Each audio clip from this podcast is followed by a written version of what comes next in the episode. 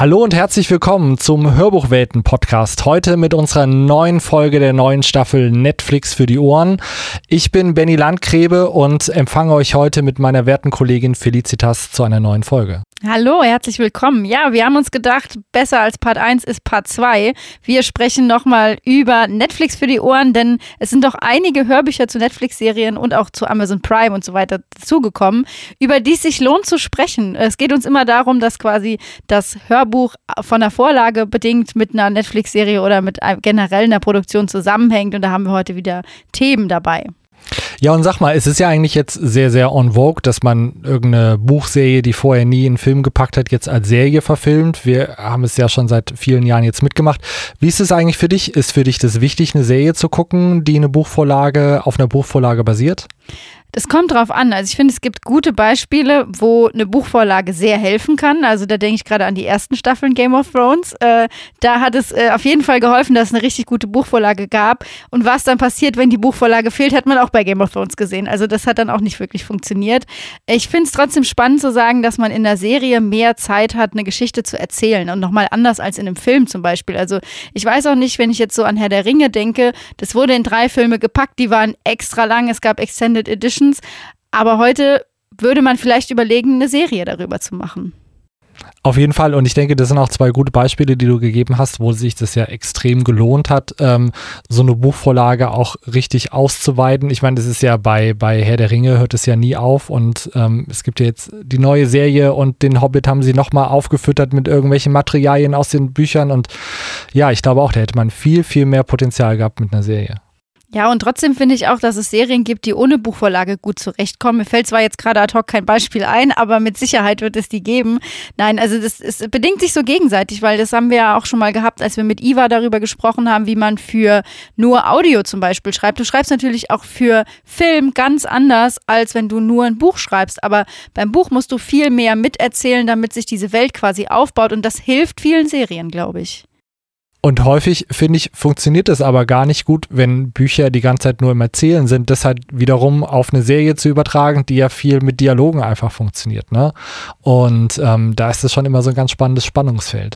Genau, und dann haben wir natürlich auf der anderen Seite noch sowas wie Comic-Verfilmungen oder Comic-Vorlagen, die natürlich visuell viel mehr mitgeben. Also das gibt es ja auch. Und dann ist natürlich auch der Spagat relativ groß zu sagen, okay, wie mache ich die Serie, dass sie sich optisch irgendwie an diesen Graphic Novels zum Beispiel orientiert oder an, an Comics.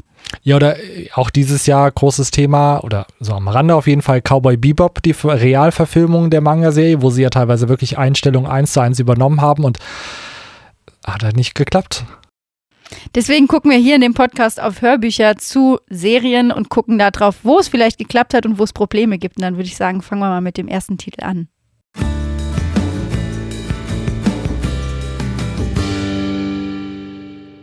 Ja, und die erste Serie, mit der wir starten, fällt gleich aus dem Konzept, weil es gar keine fiktive Serie ist, sondern eher eine Reality Soap. Es geht natürlich um Unverhüllt. Mein Weg von der ultraorthodoxen Jüdin zur erfolgreichen Modedesignerin von Julia Hart, geschrieben, von Astrid Schulz gelesen, bei Saga Egmont am 13.06. Ähm, erschienen. Und ja, wie eben schon gesagt, ist es nicht die Vorlage für ein, eine fiktive Serie, sondern für eine Real Reality Soap, die sich dreht um die Designerin Julia Hart. Und das fand ich so spannend, weil sie quasi in dieser Biografie nochmal ganz anders erzählt wie in der Netflix-Serie. Und zwar haben wir hier wirklich eine Biografie, die sich von ihrer Kindheit aus entwickelt bis zu ihrem jetzigen Leben hin. Und bei der Netflix-Serie kriegt man manchmal so das Gefühl, dass es eher ein, wirklich eine Re mehr Reality und Soap ist, als das, was man in der Biografie dann tatsächlich bekommt. Mich hat es auch beides so ein Stück weit verwirrt, weil wenn man sich, wie du gerade schon gesagt hast, das Buch anhört, ist es super spannend. Es geht um ihre Geschichte, wie sie eigentlich als Kind äh, aus der Sowjetunion in die USA kam mit ihren Eltern, dann in einer super strengen orthodoxen jüdischen Umwelt aufgewachsen ist, aber immer auch gemerkt hat, dass sie vielleicht nicht so gut da reinpasst. Sie hat so, so ein Klamotten-Designer-Tick irgendwie gehabt, der natürlich immer eher kritisch beäugt wurde. Und dann hat sie auch einen Mann kennengelernt. Insgesamt 40 Jahre in dieser, in dieser äh, religiösen Welt auch gelebt, vier Kinder bekommen, aber dann schon immer mehr das Bedürfnis gekriegt, da halt auszubrechen und ist dann ähm, letztendlich Modedesignerin geworden, hat einen sehr, sehr langen Weg der Selbstbestimmung und ja wirklich auch äh, das, das Leben in die eigene Hand zu nehmen zum ersten Mal in all diesen Jahren. Und es ist super spannend. Und wenn man sich dazu dann die Serie anguckt, fühlte sich so an wie irgendwie Catching Up with the Kardashians, nur mit anderen Leuten. Also schon auch ein bisschen fies manchmal und, und was ganz, ganz anderes.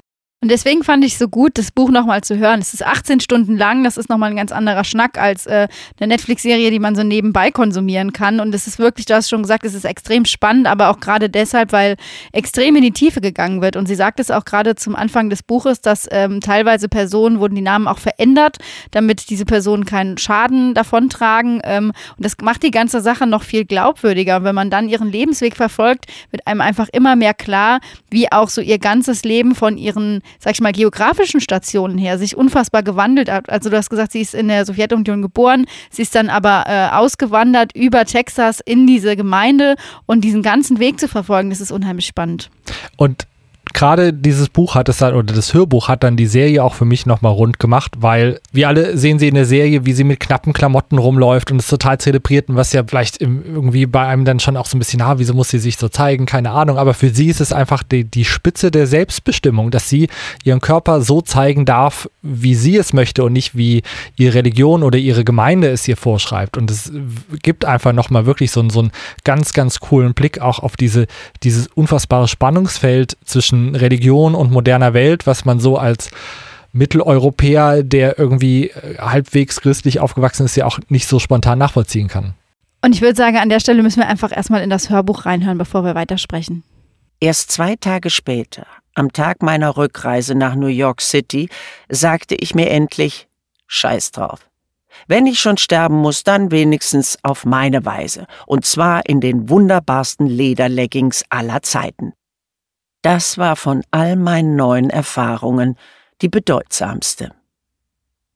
Ich zog die Leggings an. Sie waren lang, aber ich steckte das, was zu viel war, einfach in meine Stiefel. Ich sah fantastisch aus. Nur, dass mir der Schweiß übers Gesicht lief.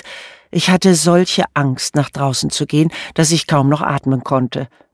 Es dauerte eine Weile, bis ich den Mut aufbrachte, das Hotelzimmer zu verlassen. Bevor ich zur Tür hinausging, rief ich alle meine Kinder an, wie um mich von ihnen zu verabschieden. Ich hielt es für sehr wahrscheinlich, dass Gott mich töten würde, und ich wollte nicht sterben, ohne ihnen Lebewohl gesagt zu haben. Natürlich sagte ich nicht, Hi Leute, ich glaube, Gott wird mich heute töten, also lebt wohl und macht's gut. Ich sagte nur, ich würde sie immer lieben und bei ihnen sein, was auch immer geschehen mochte. Und dann öffnete ich die Tür und verließ mein Zimmer. Wie in Trance lief ich kreuz und quer durch Mailand und wartete darauf, dass sich aus irgendeinem Hauseingang ein Meuchelmörder auf mich stürzte und mich abstach. Und es ist nichts passiert. Sie hat die Hosen getragen, sie lebt immer noch. Aber wirklich dieses Bild, ne? Man kennt es vielleicht, wenn man sich irgendwas kauft, wo man sich unwohl drin fühlt oder so, aber das ist ja, dass, dass man wegen einer Hose Angst hat zu sterben, weil Gott es falsch verstehen könnte, ist schon abgefahren. Und dann, wie, wie krass dann für sie dieses Gefühl sein muss, ja, sich selber, selbstbestimmt dann für ihr Leben irgendwie äh, anzutreten. Super spannend. Und ich finde auch, dass gerade da deutlich wird, was im Hörbuch nochmal so krass anders ist als auch in der Reality-Serie. Wir haben so viel Innenperspektive, wir haben so viel Erzählung von ihr selber, dass deutlich wird, wie krass diese Indoktrinierung dieser Religion für sie auch auf ihren Alltag sich auswirkt. Und das haben wir jetzt an dem Beispiel von der Leggings einfach ganz deutlich nochmal gemerkt. Und ich finde auch, dass äh, Astrid Schulz es extrem gut macht. Also ich finde, ihre Stimme verschmilzt im Hörbuch immer mehr mit der Figur an sich. Und das ist für mich immer auch so ein Zeichen, wo ich sage, da kann ich mich nochmal ganz anders in ein Hörbuch hineinversetzen und auch mich anders fallen lassen. Auch wenn ich sagen muss, dass gerade am Anfang die Passagen sehr langsam gesprochen waren. Das muss man durchhalten, dann wird es besser und es gibt ja für alles auch eine schnelle Machtaste meine Lieblingstaste. Auf jeden Fall wirklich eine Biografie, die man jedem empfehlen kann, der ähm, wissen will, was hinter dieser Glitzeroberfläche der Reality Soap da steht und wirklich auch ähm, hinter die Kulissen von einer super spannenden Kultur, die aber auch völlig anders ist als unsere mal schauen will und wer wirklich verstehen will, was eine Lederleggings für eine Frau bedeuten kann. Auf jeden Fall. Ich würde sagen, von der Aufwandsschätzung her kommt es auf jeden Fall gleich raus, auch wenn man das nochmal vergleicht mit Unorthodox, was ja ähm, ein Roman auch ist, zwar auch mit biografischen Bezügen, aber auch eine große Net Netflix-Produktion war mit deutscher Beteiligung, mit Shira Haas, die alles abgeräumt hat an Awards, wo es irgendwo ging. Und da hat man ja wirklich auch den, da kriegt man ja ein ganz anderes Gefühl nochmal in der Netflix-Serie, wie unterdrückend auch dieses System ist. Aber hier hat es eher was von Selbstermächtigung, von Emanzipation, weil wir so nah an der Protagonistin bzw. der Erzählerin einfach dran sind, die uns mit in ihr Leben nimmt und uns den Weg da raus zeigt. Es ist also von der, ich sag mal, das ist weniger Flucht, sondern vielmehr, ähm, der holt sie sich selber da raus und ähm, schafft es dann eben auch den Weg nach draußen. Und ich fand es halt so spannend, auch nochmal einfach zu sehen, dass sie jetzt am Ende Creator, äh, Creative Director bei La, La Perla ist. Das ist einfach ein Dessous Unternehmen. Das ist einfach so komplett anders zu dem, was ihr Alltag 40 Jahre lang tatsächlich war und wovon er bestimmt war. Und umso schöner zu sehen eigentlich auch, ähm, dass es immer noch möglich ist, auch mit 40 oder mit Mitte 40 äh, seinem Leben aus seinem Leben auszubrechen und nochmal was völlig anderes neu zu starten. Und wie viel Mut es aber auch braucht, weil sie hat ja auch, äh, ist, ihre Familie redet nicht mehr mit ihr, ihre Gemeinde hat nicht mehr mit ihr geredet. Also sie musste ja auch äh, einen Preis dafür zahlen. Aber es hat sich doch gelohnt, ähm, ja, für sein Leben einzutreten und sich zu emanzipieren und dann ja, das Leben selbstbestimmt zu leben. Und ich finde auch, dass es nochmal so deutlich rauskommt, wie krass das einfach oder was das im Endeffekt bedeutet, auch wie sie jetzt das in der Hörprobe nochmal aufgeschlüsselt hat, was es im Endeffekt bedeutet, so einen Schritt zu gehen, auch im Hinblick auf die eigenen Kinder. Weil für sie ja einfach klar ist, in dem Moment, wo sie diese Grenze überschreitet, entweder stirbt sie, weil Gott es so möchte, oder sie wird nie wieder mit ihren Kindern sprechen, weil die einfach in dieser Gemeinschaft so drin sind, dass der Weg zurück eigentlich nicht möglich ist. Und dass sie das jetzt dennoch noch tut, ist ja auch schon wieder ein Weg zu sagen, es, es, es ist möglich, du kannst es schaffen. Und was ist das Ergebnis? Ihre Tochter ist als Influencerin noch erfolgreicher als sie selbst. Und da kommen wir dann wieder zu dem Soap-Element von dieser Netflix-Serie. Ja, also das, das war mir echt zu grell und zu schrill, muss ich sagen. Das war, deswegen habe ich das Buch da als, als Gegenpol wirklich sehr genossen, weil dann konntest du auch verstehen, warum die manchmal eine Schippe zu viel drauf machen und manchmal ein bisschen übertreiben, weil sie können es. Vorher konnten sie es nicht und durften es nicht. Ja, und dann kommen immer wieder diese Sachen dazu, auch die Vergleiche, diese ganzen äh, Begriffe, Traditionen äh, aus dem Judentum, die erklärt werden, dass man das auch nochmal anders versteht. Und dann dieser Kontrast, der ist natürlich dann umso größer, wenn der dann wieder aufgemacht wird. Ja, also wirklich, ähm, wir können es euch allen nur empfehlen, wenn ihr eine Netflix-Serie sucht, die ein bisschen anders ist und trotzdem eine Buchvorlage habt. Unsere Empfehlung und schaut euch auch mal wirklich äh, die Serie an. Es gibt äh, viel zu entdecken. Das unverhüllt mein Weg von der ultraorthodoxen Jüdin zur erfolgreichen Modedesignerin von Julia Hart, gesprochen von Astrid Schulz, erschienen bei Saga Egmont.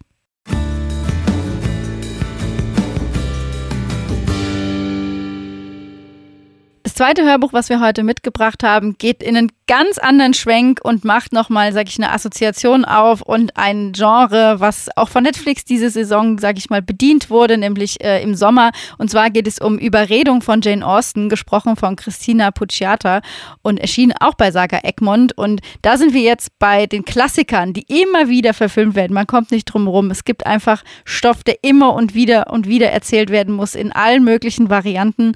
Und da fand ich so spannend, ähm, dass diesmal sich Überredung von Jane Austen raus rausgegriffen wurde, was ja eigentlich gerade im Vergleich im ganzen, sag ich mal, Övre von Jane Austen eigentlich eher eine Story ist, die nicht so oft erzählt wird. Ich wollte gerade sagen, wie viele Dutzende Stolz- und Vorurteilverfilmungen gibt es, aber äh, da war die Überredung tatsächlich doch eher so der Underdog. Aber eigentlich geht es ja auch wieder um eine Frau, die äh, sich nicht den gesellschaftlichen Konventionen irgendwie unterwerfen will und doch Bedürfnis hat, ihr Leben selber zu gestalten. Also gar nicht so weit weg eigentlich. Anders wäre es ja auch schlecht Jane Austen, oder? Also ich meine, das ist natürlich auch ihre Erzählung. Wir haben hier die 27-jährige Anne Elliot, die unverheiratet ist, ähm, die bei ihren, die noch zu Hause lebt und ähm, ja, vor acht Jahren musste sie sich von ihrem äh, Frederick Wentworth trennen, denn er ist nicht ihrem Standesgemäß und er war leider einfach nicht der Captain, der er dann später ist, wenn, als sie ihn wieder kennenlernt. Ja, irgendwie kam mir der Plot jetzt so geringfügig bekannt vor. Es ist ja schon immer so ein gewisses Muster, was in den Jane Austen Sachen ähm, da so verfolgt wird. Aber es sind eigentlich alles auch tolle Bücher und wirklich zu Recht auch Klassiker. Ja, es dreht sich ja immer ums Heiraten. Es geht immer darum, welche Partie machst du, dass es äh, dir entspricht, deiner Familie entspricht, dass es eventuell deiner Familie auch nützt. Also es ist ja so extrem aufgeladen und das ist ja das, was bei Jane Austen immer rauskommt, ähm, dass es einfach immer darum geht, was das mit den Frauen auch macht letztendlich, weil du bist im Endeffekt nur eine Ware und musst gucken, wie du dich verkaufst. Und das ist so schwierig und dann wird das quasi in dem Moment, wo das aus der Sicht einer Frau erzählt wird, nochmal ganz anders aufgebrochen und ist einfach auch dadurch, dass es 1814 spielt, nochmal eine ganz andere Geschichte, weil es eben nicht darum geht, ob du heute irgendwie diesen oder jenen oder irgendwen magst und du kannst einfach, kannst ihn einfach heiraten, wenn du willst, sondern nein, du musst dich mit allem drumherum arrangieren und es muss irgendwie passen.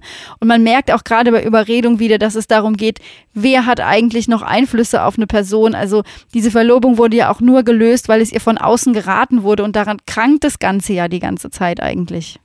Ja, es ist für uns von den Verhältnissen her völlig äh, schwer nachzuvollziehen. Es geht nicht darum, irgendwie, was die Person möchte, in dem Fall ja immer die Töchter, sondern was ja eher für die Familie am besten ist, damit der Stand sich erhöht und auf jeden Fall nicht irgendwie beschmutzt wird. Und ähm, ja, leider auch da äh, ein häufig besuchtes Thema. Aber es ist ja auch spannend, dass sie trotzdem zu diesen damaligen Zeiten das schon angesprochen hat und da ja auch einen Blick drauf geworfen hat. Und vor allem sind es ja auch immer die Figuren, die so ein bisschen dazwischen stehen. Also auch N ist einfach die mittlere Tochter. Sie hat zwei Geschwister. Ihre ältere Schwester ist auch unverheiratet. Ihre jüngere Schwester ist verheiratet. Ist aber so auch so ein typisches Jane Austen-Ding. Die ist immer eingebildet krank, weil sie sich so ein bisschen nach Aufmerksamkeit sehnt. Und Anne kümmert sich dann um sie und fährt zu ihr hin. Und so entwickelt sich das Ganze.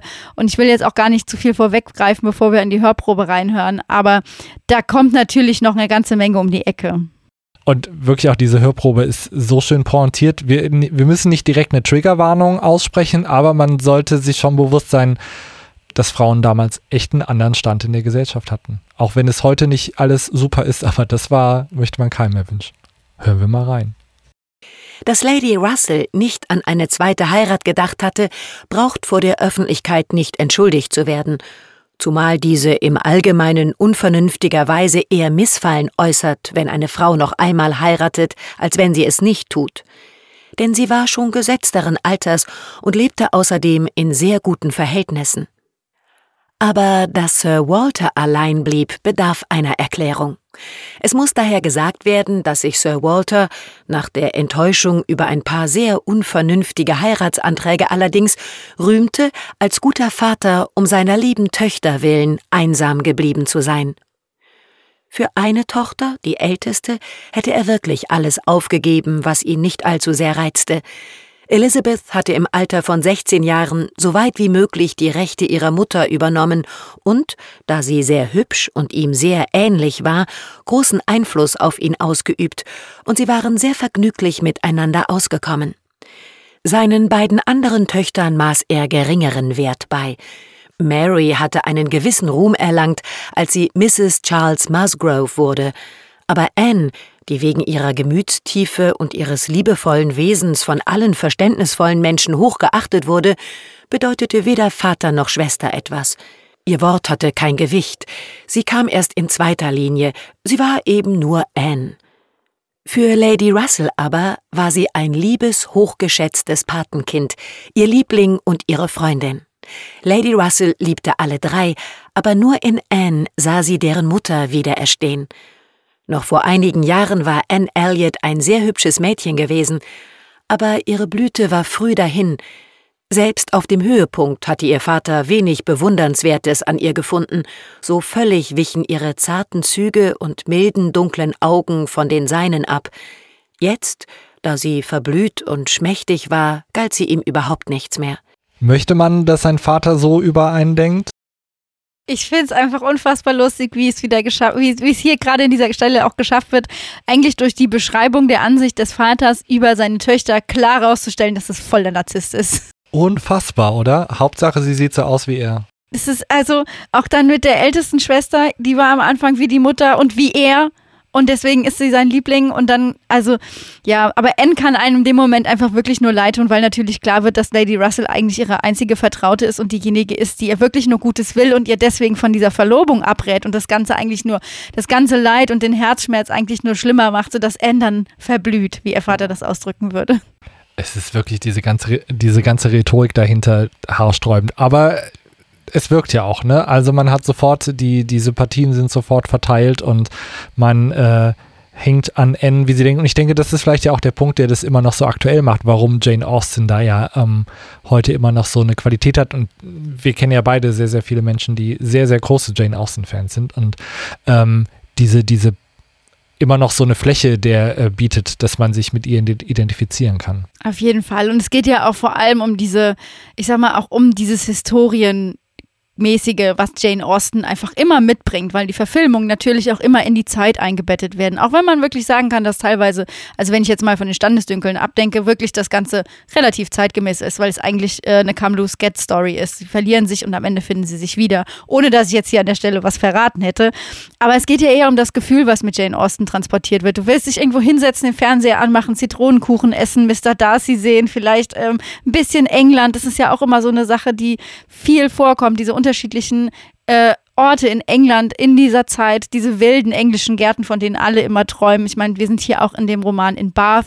Das ist auch nochmal eine ganz andere, schöne Kulisse.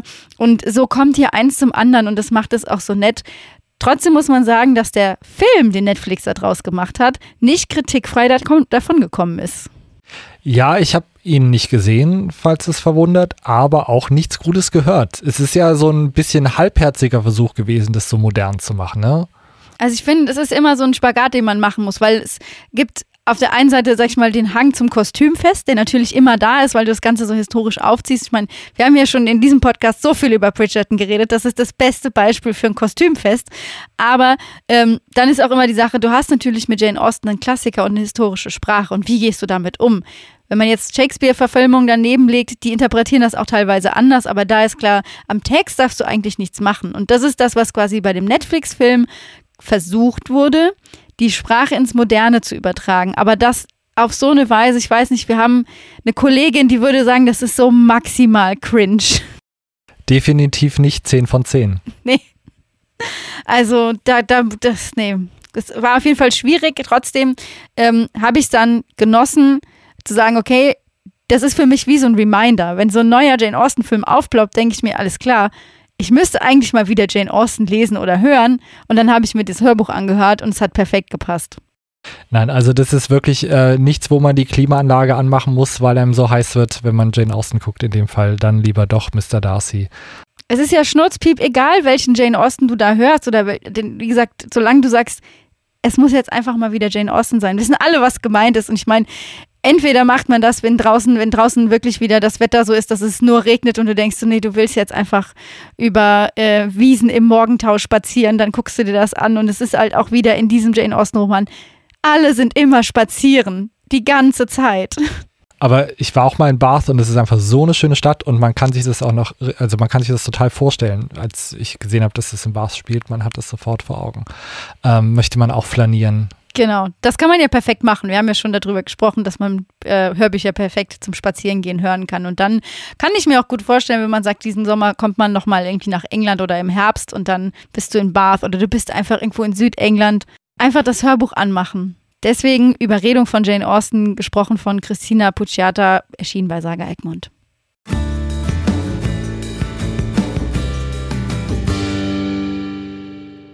So, und jetzt kommen wir zum dritten Band äh, in unserer heutigen Folge. Und ähm, es geht um den Winter, denn er ist da. Der Winter ist da. Ich kann es gar nicht glauben. Wie lange haben wir auf diese Serie gewartet? Es ist unfassbar. Dieses Jahr toppen sich einfach alle Streaming-Portale mit Fantasy-Neuerscheinungen. Allen voran natürlich die neue Staffel, beziehungsweise die allererste Staffel von House of Dragon. Und wir freuen uns, dass wir dafür einen Experten eingeladen haben. Wir freuen uns über Andreas Fröner, der hier bei uns sitzt und auch einen Podcast hat zum Thema Serien und Filme. Ja, schön, dass ich bei euch sein kann. Ja, ich habe einen Podcast mit dem Namen Neue Helden und wir reden vor allem über Filme und dabei eben auch sehr gerne über Fantasy. Und deswegen habe ich heute sehr viel Lust, über das Hörbuch Der Winter ist da mit Insiderwissen über die Erfolgsserie Game of Thrones, der inoffizielle Serienguide, mit euch zu reden. Ja, super. Es ist, ähm, Autorin war Kim Renfro, der äh, Sprecher ist Stefan Lehnen und das Buch ist schon am 13.11.2019 erschienen, aber selten so aktuell gewesen wie jetzt. Und wir sind total froh, dass du da bist, weil für so ein Band mit Background-Infos brauchen wir jemanden, der voll im Thema drin ist, damit er, wir auch sicher gehen können, dass die Fans jetzt auch noch ganz Neues erfahren können. Wir haben uns ja auch schon vor dem Podcast ein bisschen unterhalten und festgestellt, wir haben alle die Originalstaffeln und gesehen von Game of Thrones. Deswegen ist meine Frage jetzt einfach an euch: Was ist euer Lieblings-Game of Thrones-Charakter? Tormund. Ja, Tormund ist ein gutes Stichwort, weil Stefan Lehnen ja tatsächlich auch in der deutschen Version von Game of Thrones den Tormund spricht. Und ich mag ja Tormund auch sehr gerne, aber ich bin auch ein großer Fan von Davos Seewert. Das ist so die rechte Hand des äh, Stannis. Ja, auch mit einer meiner Lieblingscharaktere. Krass, hätte ich nicht gedacht. Ich bin totaler Tyrion-Fan. Also das ist, da gibt es überhaupt keine zwei Meinungen. Das ist für mich der allerbeste Charakter, weil der es immer wieder schafft, mit, seinem, mit seiner Art und Weise alle vom Kopf zu stoßen, aber immer den Finger in die Wunde zu legen. Ja, aber ich mag diese Seitencharaktere mehr, die dann so effektiv eingesetzt werden und ich, Tom und seitdem ich das erste Mal gesehen habe und wenn er immer mit Brienne da geschäkert hat und so, Traum, wirklich, mein Mann. Ich fand es auch jetzt so spannend, dass einfach im Zuge dieser neuen Serie viel nochmal über die Originalstaffeln gesprochen wurde. Und da ist natürlich klar, dass wir das Hintergrundwissen von Game of Thrones generell brauchen. Und vielleicht holst du uns einfach mal ab, was in dem Hörbuch alles überhaupt vorgestellt wird. Genau, also erstmal geht es prinzipiell in dem Hörbuch viel um Hintergrundwissen hinter den Kulissen, was man jetzt, wenn man nur die Serie geschaut hat, auch vielleicht gar nicht so mitbekommt. Beispielsweise wird viel über die Drehorte gesprochen, über das Casting von den Schauspielern, auch darüber, wie die beiden Showrunner David Benioff und D.B. Weiss sich kennengelernt haben, aber auch über die Inspiration von George R. R. Martin, was ihn dazu gebracht hat, die Buchvorlage zu Game of Thrones zu schreiben. Und da waren sehr viele sehr spannende Sachen mit dabei. Ich habe mich vorher schon viel mit der Serie auseinandergesetzt, aber eher mit dem Plot, mit dem Inhalt. Es gab ja damals online viele Fantheorien, was wird wohl in der nächsten Staffel als nächstes passieren. Aber ja, in dem Hörbuch kommt echt nochmal ganz gut so ein paar Blicke hinter die Kulissen, die man vorher vielleicht nicht so auf dem Schirm hatte. Und im Endeffekt vereint es ja auch alle, die nur sagen, wir wollen alle zurück nach Westeros. Ja, aber auch zurück in die alte Zeit vor der letzten Staffel. ja, das kann man auf jeden Fall sagen. Also nach Staffel 7 und 8 war auch so eine Game of Thrones Flaute bei mir und ich war auch gar nicht so gehypt auf House of the Dragon und dann habe ich eben das Hörbuch gehört und war wieder voll in dieser schönen Nostalgie drin, ja, mit wie viel Liebe zum Detail diese Serie auch gestaltet wurde und dann hatte ich direkt wieder Lust auf House of the Dragon. Ja, das weiß man gar nicht mehr so zu schätzen, ne? dieses Gefühl vom Anfang, wo man einfach fasziniert war, dass diese Welt überhaupt so in dieser Art aufgemacht wurde und gezeigt wurde und ausgestaffiert wurde. Da war man so verwöhnt dann am Ende, dass man nur noch gemeckert hat. Ich habe mir die letzte Staffel gar nicht mehr anguckt, weil alle einfach nur gesagt haben, wie schlecht es ist und dann wollte ich mir das nicht verderben lassen. Ähm, aber das war auch so eigentlich, dass, wenn ich an Game of Thrones zurückdenke, das vorherrschende Gefühl, wie schlecht das Ende war. Aber wir sollten eher davon reden, wie gut der Anfang ist. Und ich finde auch, dass das Hörbuch tatsächlich ähm, Fire and Blood einiges voraus hat, weil man könnte natürlich sagen, um sich auf die neue Serie vorzubereiten, hört man natürlich die Chronik über die Targaryens. Und das sollte man nur tun, wenn man bereit ist, ganz viele Spoiler einzustecken. Ich meine, diese Chronik verrät dir die ganze Serie. Da geht es darum, was ist mit dem Haus Targaryen passiert, bis der Näheres kommt. Und das ist einfach eine andere, ein anderer Schnack, wenn du sagst, du willst eigentlich dieses Gefühl haben von, ich will nach Westeros, ich will wieder Drachen sehen, ich will wieder irgendwie äh, äh, da rumlaufen und mit meinen Charakteren da sein. Und dann hörst du Fire and Blood und das ist ja eine Chronik. Also es ist ja auch von der Erzählweise ganz anders. Und da war es mir tatsächlich lieber, der Winter ist da zu hören, weil ich dann nochmal abgeholt werde und dann wieder voll im Fieber drin bin, weil ich habe auch letztendlich bei der Game of Thrones äh, Serie alle Making-ofs geguckt und so weiter. Und das habe ich einfach geliebt. Und das holt mich dann auf dem Level wieder komplett ab. Ich hätte sowas gerne für die Herr der Ringe Serie jetzt gehabt, weil da hatte ich keine Lust, mich nochmal durch 12, 13, 14 Stunden Originaltrilogie zu kämpfen. Und äh, die Hobbit-Filme fand ich auch alle blöd. Aber da hätte ich jetzt gerne nochmal so, so eine Zusammenfassung gehabt, wie, so, wie dieses Buch. Ähm, das habe ich da sehr vermisst, ja. Ja, wobei da ist ja auch immer die Frage, will man sich durch zwölf Stunden Film nochmal durchprügeln oder macht man es wie ich und hört nochmal alle Herr der Ringe? Ja, geh halt nicht so viel laufen wie du. Ja, das, das ist auch wieder wahr, vielleicht. Aber ja, das ist, ist immer so ein schwieriger Grad, weil es gibt so viel, also da können wir vielleicht auch nochmal, kannst du auch nochmal Input geben. Ich meine, da hast du bestimmt nochmal einen ganz anderen Blick drauf. Es ist ja auch gerade für so Showrunner oder auch für solche Serien ein extrem großer Druck, der da aufgebaut wird, weil einfach alle sich davon extrem viel versprechen, gerade wenn wir über Herr der Ringe sprechen und Game of Thrones. Ja, bei Herr der Ringe definitiv. Also jeder hat ja seine eigenen Vorstellungen irgendwie im Kopf, wie soll das Ganze aussehen. Die Bücher gibt es schon sehr, sehr lange. Leute lesen das seit Ewigkeiten, haben sich das seit Ewigkeiten im Kopf ausgemalt. Und dann hat man ja jetzt mit ähm, Die Ringe der Macht auch quasi nochmal die Vorgeschichte, die ja fast noch ein bisschen magischer ist als dieses Herr der Ringe Abenteuer in den drei Peter Jackson Filmen, weil es da ja wirklich auch so ein bisschen ja um die Entstehung dieser Ringe geht und die Elben stehen auch viel mehr im Vordergrund. Und es gibt ja sehr viel Magie und das muss man halt auch erstmal umsetzen als Showrunner. Und da ging es auch den beiden Showrunnern von Game of Thrones damals wahrscheinlich sehr ähnlich, die sich halt auch viele Gedanken machen mussten, wie können wir jetzt diese fantastische Welt von George R. R. Martin auch ins Fernsehen bringen. Und was du da gesagt hast, Benny, mit ähm, verwöhnt ist auch ein gutes Stichwort an der Stelle, weil heutzutage, jetzt so in den 2020er Jahren, haben wir ja schon sehr hohe Standards, was Serien angeht. Aber diesen Maßstab hat der Game of Thrones auch so ein bisschen mitgesetzt. Und das ähm, ja, gibt das Hörbuch auch sehr gut wieder. Beispielsweise, wenn über so kleine Details gesprochen wird in den Kostümen von den Figuren, die von Michelle Clapton gemacht wurden. Da sind so ein paar Nuancen, die man vielleicht beim Schauen so gar nicht direkt mitbekommt, wie in einem einzelnen Nadelstich eine Charakterentwicklung von der Figur wiedergegeben wird. Beispielsweise bei Sansa Stark, wenn sie sich in den späteren Staffeln dann entwickelt und emanzipiert, kann man ganz gut sehen, wenn man darauf achtet, wie sich das auch in der Kleidung widerspiegelt. Und genauso ähm, verhält sich das auch mit der Musik von Ramin Javadi wo ebenfalls so kleine Charakterdetails einfach mit in die Komposition übernommen werden und wo beispielsweise Charaktermomente von Jon Snow und Daenerys Targaryen mit Musik untermalt werden und wenn die beiden Figuren dann in späteren Staffeln aufeinandertreffen, dann werden ihm diese musikalischen Stücke auch zusammengefügt und so wieder zu einer neuen Komposition gemacht. Und das sind spannende Sachen, die einem beim Schauen oder beim Hören eher so unterbewusst nochmal eine bessere Qualität geben, die einem aber gar nicht so direkt auffallen und die mir jetzt durch das Hörbuch nochmal viel bewusster geworden sind und die ich jetzt auch nochmal viel mehr zu schätzen weiß. Und das sind auch Sachen, die einem wirklich hängen bleiben. Also gerade das, was du mit dem Kostümdesign angesprochen hast. Wir haben einfach jetzt bei House of the Dragon, also ganz ehrlich, wenn jemand die Serie noch nicht geguckt hat, wir machen hier auch keine Spoiler, keine Angst. Aber man kann auf jeden Fall schon mal sagen, das Budget für diese Serie war unfassbar viel größer als das, was einzelne Staffeln von Game of Thrones haben. Also das Budget pro Folge war einfach viel größer. Und du kannst mittlerweile, ja, bei Herr der Ringe kann man sehen, da ist einfach unfassbar viel Geld in CGI geflossen. Ähm, das kannst du bei Game of Thrones auch machen, aber da ist tatsächlich auch viel Budget in die Kostüme geflossen, dass einfach viel mehr Details ausgearbeitet wurden, dass das nämlich genau auch dieses Momentum ist, was weiter transportiert werden kann.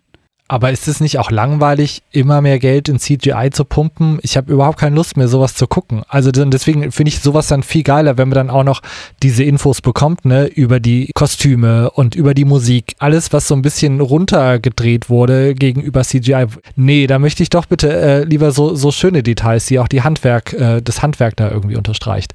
Und da liebe ich es einfach, weil ich habe überhaupt nicht die Aufnahmefähigkeit, während ich das gucke oder auch nicht beim zweiten Mal zu irgendwie drauf zu achten, oh, jetzt ist das und das anders und jetzt kommt dieses Motiv. Und da bin ich so dankbar für so ein Hörbuch, dass jemand, der so ein bisschen thick ist wie ich, das auch irgendwie ja vorbuchstabiert, was da alles noch versteckt ist.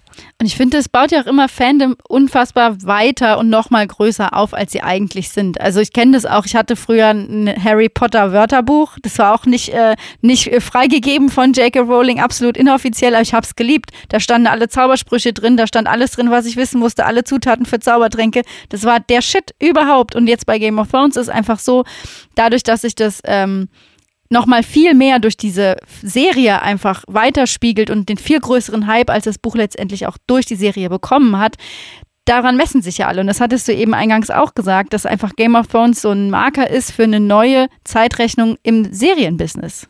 Ja, auf jeden Fall. Es hat sich ja auch eine riesige Community um die Serie aufgebaut und die Autorin des Buchs kommt ja tatsächlich auch aus dieser Community. Äh, Kim Renfro hat auch einen Podcast mit dem Namen A Cast of Kings, wo sie jetzt auch wieder über House of the Dragon spricht. Und das ist einfach, ja, schön, wenn so eine tolle Serie so ein Phänomen hervorrufen kann, wo sich jeder irgendwie auch, ja, immer mehr reinsteigert, immer mehr Details wissen will, sich immer mehr austauschen will. Und ja, in dieses Feeling, was man da noch so 2018, 2019 hatte, hat einen das Hörbuch auch wieder gebracht. Und da ist man jetzt auch irgendwie ein Stück weit wieder mit House of the Dragon. Ich hoffe aber nicht zu sehr, weil 2019 muss ich mich, ich muss mich nicht nochmal in Game of Thrones 2019 zurückversetzen. Ich weiß nur, ich habe damals in Rom gelebt. Ich habe morgens direkt, äh, montags morgens die äh, Folgen geguckt, damit ich nur ja keine Spoiler irgendwie noch über den Tag reinbekomme. Und habe einfach morgens, da war es in Rom schon mega hell, den Kampf um Winterfell gesehen. Ich habe nichts gesehen. Man hat überhaupt nichts Da gesehen. muss ich nicht ja. nochmal hin. Nee, Staffel 8 hat auch was gebrochen in mir. Ich war Andy the Broken nach Staffel 8. Oh Mann. Naja, aber wie wir sehen, bist du nicht äh, in Valhalla eingefahren, sondern bist immer noch unter uns. Ähm, aber es hat dir Lust gemacht, die neue Serie auf jeden Fall anzugucken und hat dieses, dieses eigentlich keinen Bock mehr auf Game of Thrones nach der letzten Staffel weggemacht. Ja, sozusagen. definitiv. Super. Und ich wollte noch einfach zum Abschluss kurz einmal fragen, wir haben jetzt hier wirklich, ich meine, wir haben jetzt hier nicht darüber geredet, dass es Kinofilme gibt über Harry Potter, wo das alles nochmal aufgesponnen wird, sondern wir haben hier ganz klar über Serien gesprochen, wie Game of Thrones, wie Herr der Ringe, aber auch zum Beispiel Sandman wurde jetzt als erstes Mal irgendwie aufgelegt. Das heißt, wir haben dieses Jahr unfassbar große Fantasy-Serien gesehen. Jetzt müsst ihr sie ranken. Benny. Ja, ja, ich, wir haben schon drüber gesprochen, du kannst es nicht nachvollziehen, aber Sandman ist für mich Nummer eins. Neil Gaiman ist Gott und ja, nach Sandman kommt lange nicht und dann die anderen. Und Bei mir ist ganz oben House of the Dragon tatsächlich, weil es mich wieder voll abholt. Also es erinnert mich vom Schreibstil und auch ja vom Setdesign, von den Kostümen so sehr an Game of Thrones. Und dann sind Sandman und Rings of Power tatsächlich so ein bisschen auf einer Stufe bei mir. Aber ja, ich kann mich noch nicht entscheiden, weil die beiden, ja, Rings of Power noch nicht auserzählt ist und ich Sandman noch nicht bis zum Ende geschaut habe.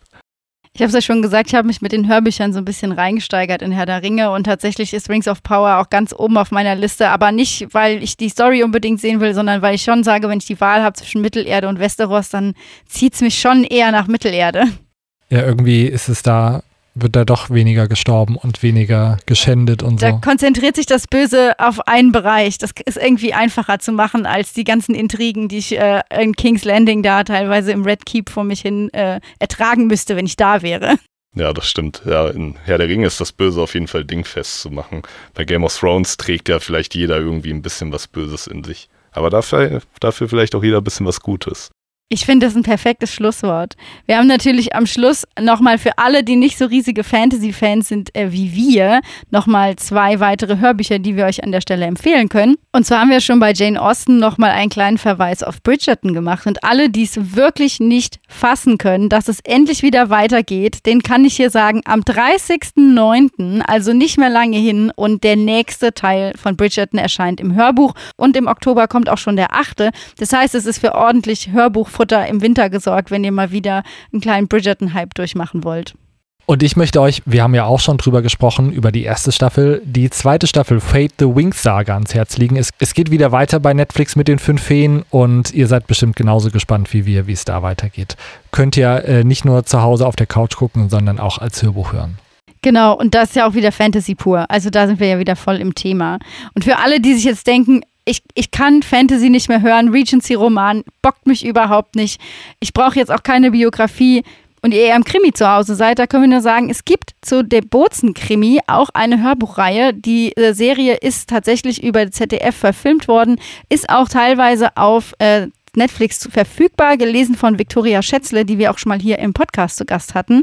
Und ähm, insofern ist das einfach nochmal eine coole Krimiserie, die man sich reinziehen kann, wenn man ein bisschen Bock auf Cozy Crime und ein bisschen mehr Spannung hat. Und ein bisschen weniger Enthauptung. Genau, zum Beispiel. Bisschen weniger Valhalla, bisschen weniger Enthauptung, bisschen weniger Fantasy. Das kriegt ihr alle im Bozen-Krimi. Und ich habe eigentlich für heute genug Blubberwasser getrunken, aber am Ende gibt es natürlich nochmal den Hinweis, dass, wenn diese Hörbücher jetzt hier nichts für euch waren, ihr aber trotzdem Bock auf Hörbücher zu Netflix-Serien haben, es gibt eine Playlist auf Spotify und dieser, die heißt Netflix für die Ohren, die findet ihr in unserem Hörbuchwelten-Profil. Guckt euch einfach mal da durch, abonniert sie, dann verpasst ihr auch nie wieder ein neues Hörbuch, was zu dieser Kategorie passt. Genau, und ich würde sagen, bevor ich jetzt noch mehr Hüfgold ansetze und die ganze Zeit nur Fernsehen gucke, gehe ich raus und höre mir ein paar Hörbücher an. Ich hoffe, ihr macht das gleiche auch. Wir sehen uns in zwei Wochen wieder mit einem neuen spannenden Thema. Und ja, besucht uns in der Zwischenzeit da, wo wir uns im Internet rumtreiben, bei TikTok, bei Instagram, bei Facebook. Hinterlasst uns, welche Netflix-Serien ihr total spannend findet, welche Buchvorlagen ihr super verfilmt findet. Alles, was ihr zu dem Thema denkt, interessiert uns und wir sehen uns in zwei Wochen wieder. Danke, Andi. Macht's gut. Ja, danke, dass ich hier sein durfte. Macht's gut.